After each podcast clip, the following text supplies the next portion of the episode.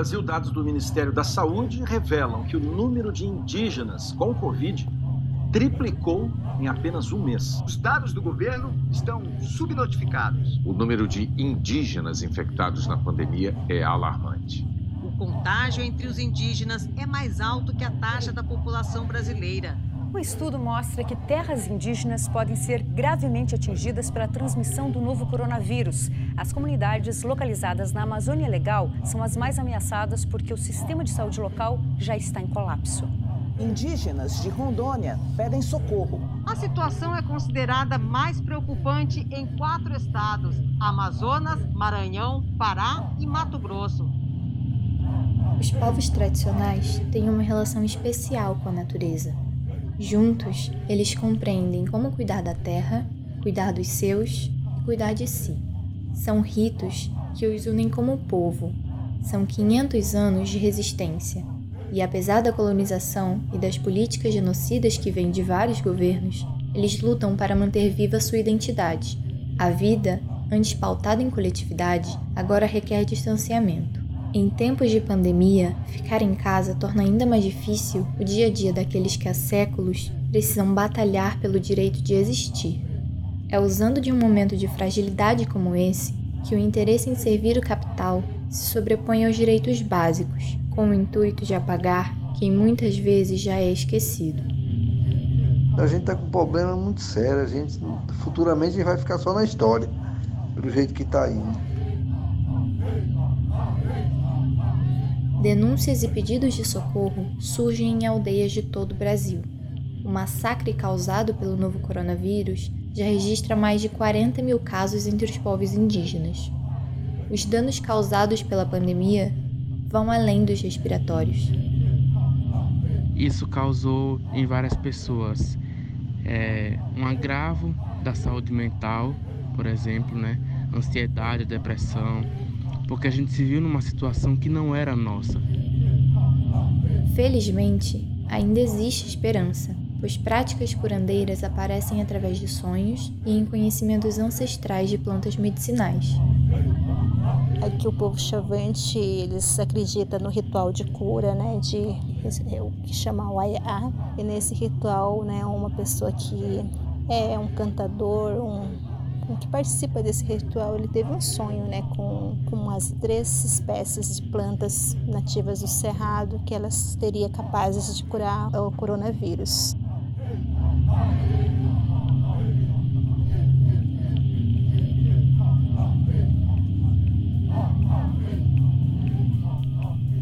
Meu nome é Milena Leite e esse podcast é um convite para entender uma realidade muito diferente da nossa.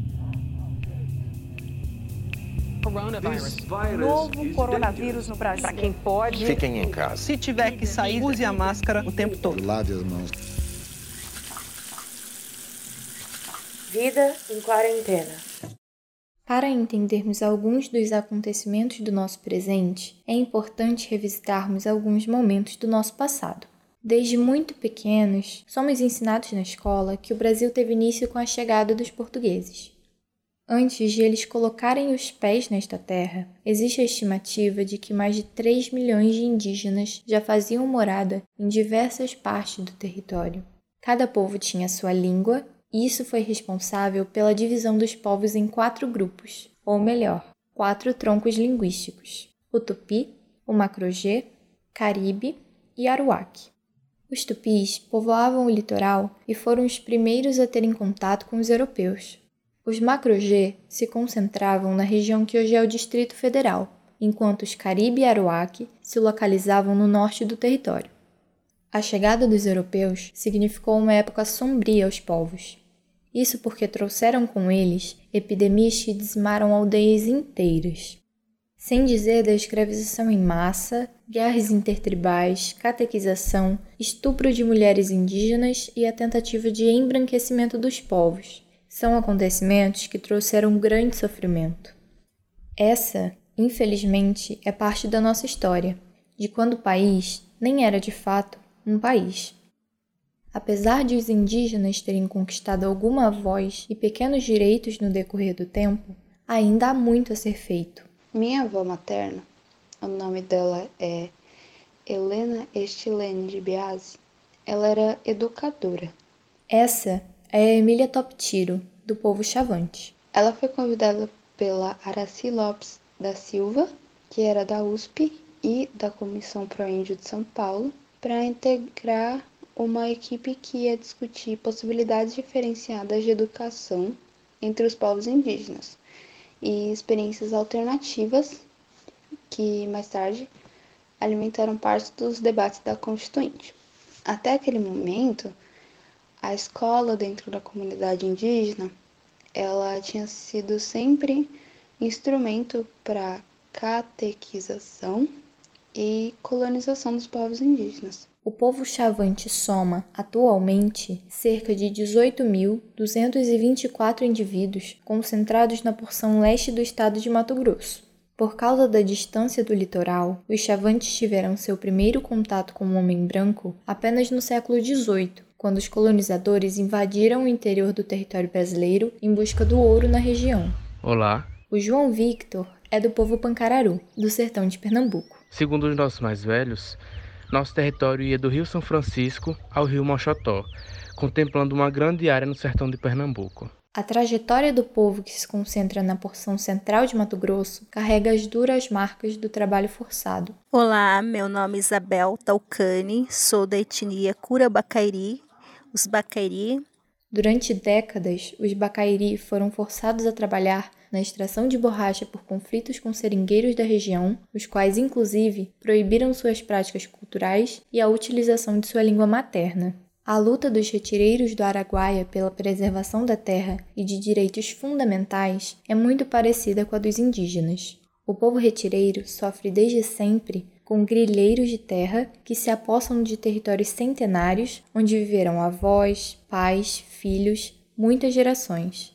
O Rubem Taverne Sales, retireiro da comunidade de Mato Verdinho, em Luciara, interior de Mato Grosso, luta para que o legado de seus ancestrais se mantenha. E ser um retireiro é um povo que começou do meu avô, passou para meu pai, passou para mim, para meus irmãos, e a gente vive lutando no coletivo a criação de gado nas áreas de vagem, vagem cerrado brasileiro, uma área de transição tem no município do Ceará e outras regiões. E a gente viveu disso, a gente correu para regularizar, as forças políticas contrárias são mais fortes, conseguiram desmanchar nosso projeto.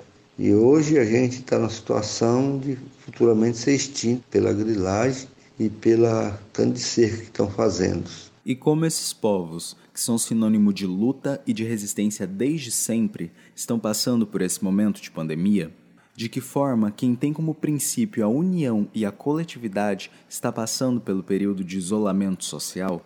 Meu nome é Eduardo Jorge e agora você vai saber um pouco mais sobre essa vivência. O João Victor nos contou um pouco mais sobre como era o dia a dia do povo pancararu antes da pandemia. Nossa raiz ancestral é fundamentada na coletividade, no compartilhamento e na socialização as plantações, as colheitas, os momentos de fé, a alegria dos rituais, a lavagem de roupas nas nascentes, as brincadeiras e o preparo de louças e demais artesanatos sempre foram muito fundamentados nessa coletividade. Para os chavantes e os bacairi, as atividades em grupo também predominavam. O que mudou foi assim o, os hábitos, né? Os hábitos das recomendações de dissiparou os, os rituais, né?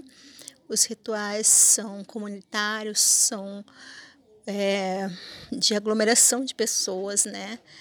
Os, os rituais foram interrompidos, assim, no sistema cultural do Chavante, aqui onde estou habitando no momento, e também para minha comunidade, né, tem muitos rituais, e os rituais foram interrompidos, né?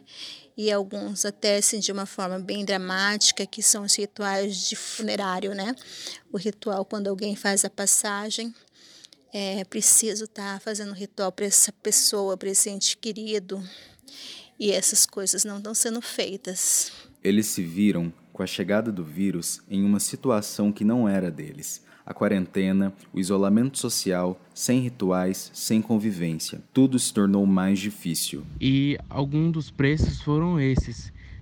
de alguns sintomas de ansiedade, alguns sintomas de depressão.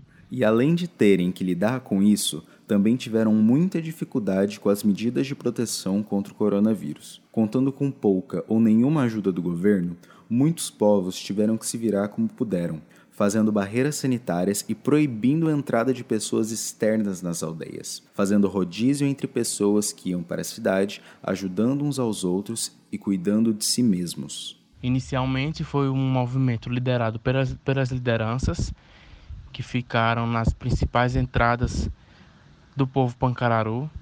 Passado um mês, a equipe de saúde assumiu essa posição, fazendo acompanhamento, educação em saúde, conscientizando as pessoas e logo em seguida vieram a juventude e a comunidade, com um movimento mais forte, mais consolidado para fazer o acompanhamento, a orientação e barrar também pessoas estranhas que queiram acessar o território. Eles, então, passaram a enfrentar duas pandemias, a política e a do Covid-19. Mesmo antes da pandemia, as políticas governamentais em prol dos indígenas, quilombolas e ribeirinhos sempre foram escassas. O governo sabe que tem que fingir que está auxiliando os povos originários agora na pandemia.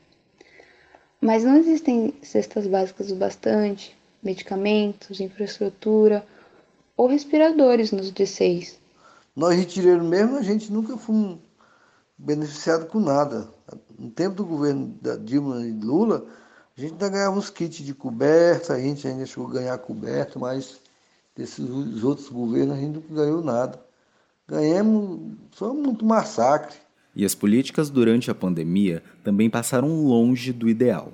O desmonte da saúde indígena se deu com ações como a interrupção do programa Mais Médicos. Esse era um dos únicos programas que asseguravam a presença mais efetiva dos profissionais da saúde em territórios tradicionais. Segundo a avaliação do Ministério Público Federal, os povos originários são mais vulneráveis na saúde e no social e correm risco de genocídio com a chegada da pandemia. Com base nisso, o mesmo Ministério Público Federal emitiu uma série de recomendações que incluíram a proteção dos territórios indígenas e medidas para a retirada imediata de garimpeiros, madeireiros, grileiros e demais invasores das terras. E só então, depois da pressão das lideranças e do MPF, algumas medidas foram tomadas. Porém, medidas que não contemplaram a todos que precisavam, medidas também questionadas pela sua efetividade ou não.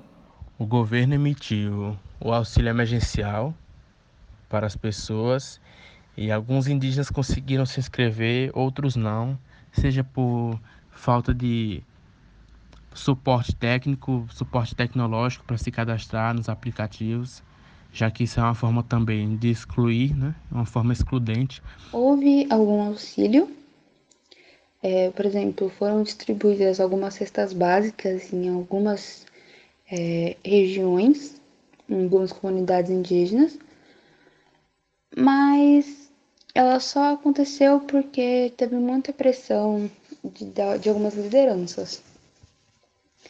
As ações oficiais do governo foram, por exemplo, mandar o exército para dentro das aldeias. Dos Yanomami, teve uma situação em que mandaram mulheres de militares para dentro das aldeias. E, na verdade, elas foram maquiar as mulheres Yanomami, então não era bem uma ação de pandemia, mas aconteceu no meio da pandemia.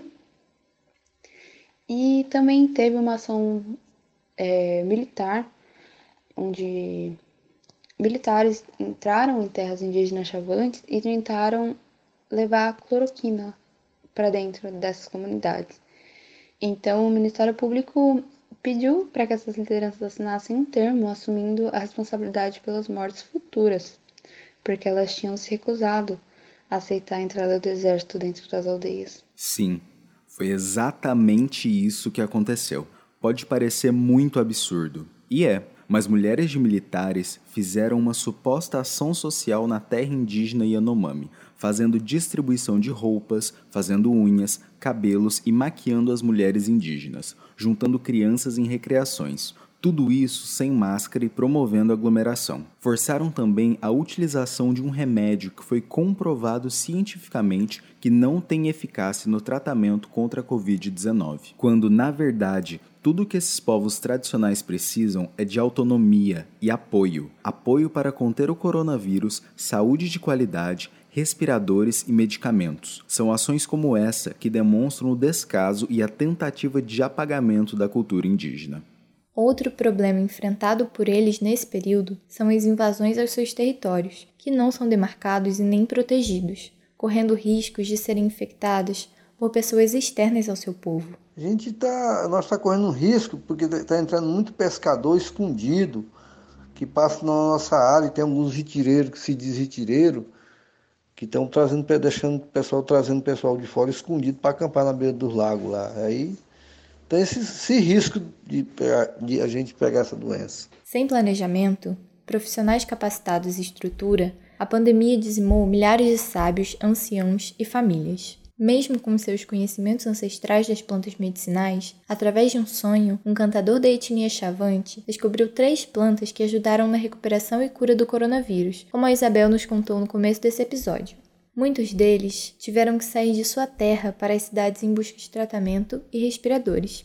Apesar de não haver comprovação científica de que as ervas são a cura para o coronavírus, algumas das ervas medicinais usadas pelos povos podem combater os seus sintomas e aumentar a imunidade. Caso tenha curiosidade de quais são e como usar essas ervas, basta procurar no site da UFMT a cartilha que reúne dados sobre as principais plantas medicinais e hábitos de saúde de povos tradicionais da região de Cuiabá, mostrando a importância desses saberes que são pouco valorizados na sociedade. Esses dados foram baseados na experiência dos povos do distrito de Nossa Senhora da Guia e do distrito de Aguaçu, que utilizou plantas como o eucalipto, que é indicado para o alívio da tosse e congestão nasal, o alecrim, que tem propriedades analgésicas, e o gengibre, que aumenta a imunidade. Na cartilha também encontramos a forma de manejo, higienização, prós e contras, preparo, uso e checagem de fake news sobre cada erva.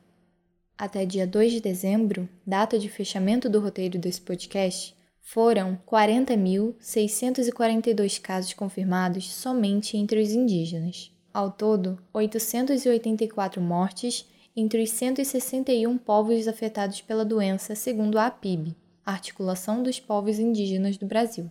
Eu acho que a visibilidade dos povos indígenas nos meios grandes de comunicação ela é mínima tem um apagamento muito claro. Assim como o resto da população, os casos entre os povos também foram subnotificados, tanto que a PIB passou a investigar por conta própria, já que a CESAI, Secretaria Especial de Saúde Indígena, monitora apenas os casos em terras indígenas homologadas.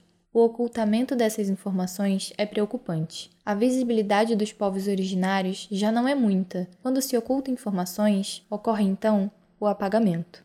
É, nesse caso, a, a mídia desrespeita o fato de que toda e qualquer cultura ela é dinâmica e que se transforma e ignora que os povos foram obrigados a se adaptar à convivência com colonizadores. E um colonizador que nunca aceitou a existência ou a cultura indígena. Isso é nocivo, né? É, a propagação das falsas crenças em torno dos indígenas ela é usada para perpetuar preconceito e racismo contra esses povos, coisa que beneficia e legitima interesses contrários, contrários aos dos indígenas. Atualmente existe uma ascensão indígena nas mídias, mas a gente viu que isso era necessário quando muitas das matérias que eram lançadas falando sobre nós tinham tons racistas, tinham tons preconceituosos e marginalizando nossos movimentos, passando uma visão que não era o que a gente queria.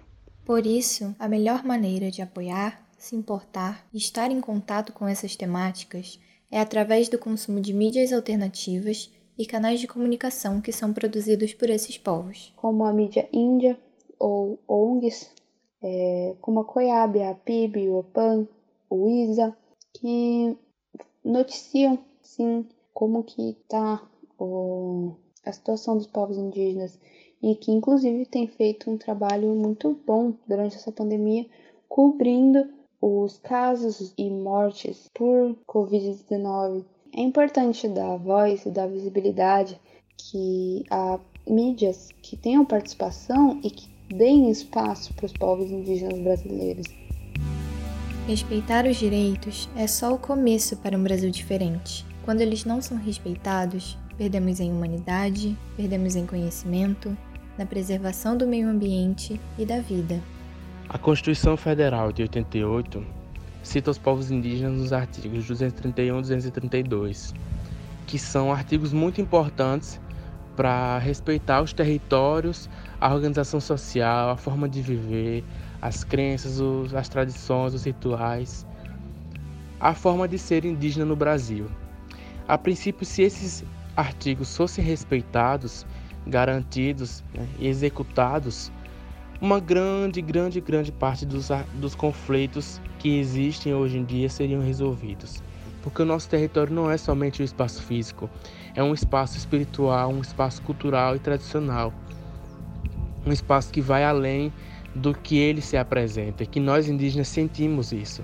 É a nossa mãe terra e a gente está ali cuidando daquele espaço que a gente está. A gente tem visto queimadas, invasões, degradações e a nossa mãe natureza está clamando por socorro. A gente tem lutado para garantir que ela seja preservada para nós e para quem vai vir depois. Isso é respeito pelo território. O cerrado faz parte do ser chavante. A gente precisa dele para poder perpetuar a cultura, a língua, os rituais, as crenças. A gente não está em cima de riquezas, como o governo diz.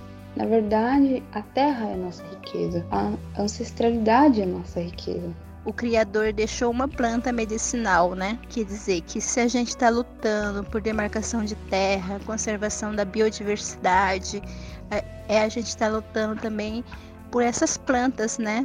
Se a gente está destruindo o cerrado, a floresta, ou outros tipos de bioma, a gente está matando também uma medicina, né? Os povos originários têm voz, têm direitos, têm anseios, têm pressa e a nossa dívida com eles é histórica. Podcast Vida em Quarentena é uma produção feita em casa por estudantes dos cursos de jornalismo, publicidade e propaganda, rádio e TV e cinema e audiovisual. Nesse episódio, eu, Eduardo Salomão, estive na produção e roteirização, junto com a Isadora Dias, Alexia Oliveira e Milena Leite. A narração é minha e da Milena. A edição e ilustração da capa é da Milena Leite também. Nossas produções têm apoio da Pró-Reitoria de Assistência Estudantil e da Coordenação de Extensão da Universidade Federal de Mato Grosso. E no próximo episódio. Todo o continente africano ultrapassou há pouco tempo um milhão de infectados, por exemplo, de coronavírus. É um continente inteiro por que, que não falam? É necessário que haja alguns controles em termos de criar condições, para, porque a maioria da população em Moçambique é pobre e não tem condições mesmo de falar que ah, eu vou ficar em casa, eu vou ter condições para alimentar os meus filhos. Você encontra um pai e uma mãe com, com seis, sete, oito filhos. E se não sair de casa, essas crianças passam fome. O, o coronavírus pegou surpresa a todo mundo e a nossa cidade aqui no ano passado sofreu com ciclone e agora aparece o coronavírus. Todo mundo teve que ficar mais em casa, enquanto o pessoal devia sair para trabalhar para tentar reconstruir o que perdeu com o ciclone.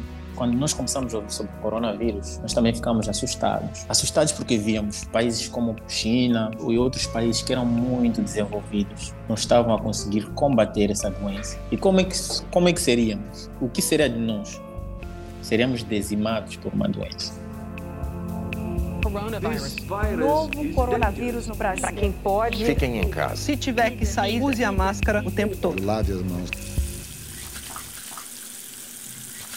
Vida em quarentena.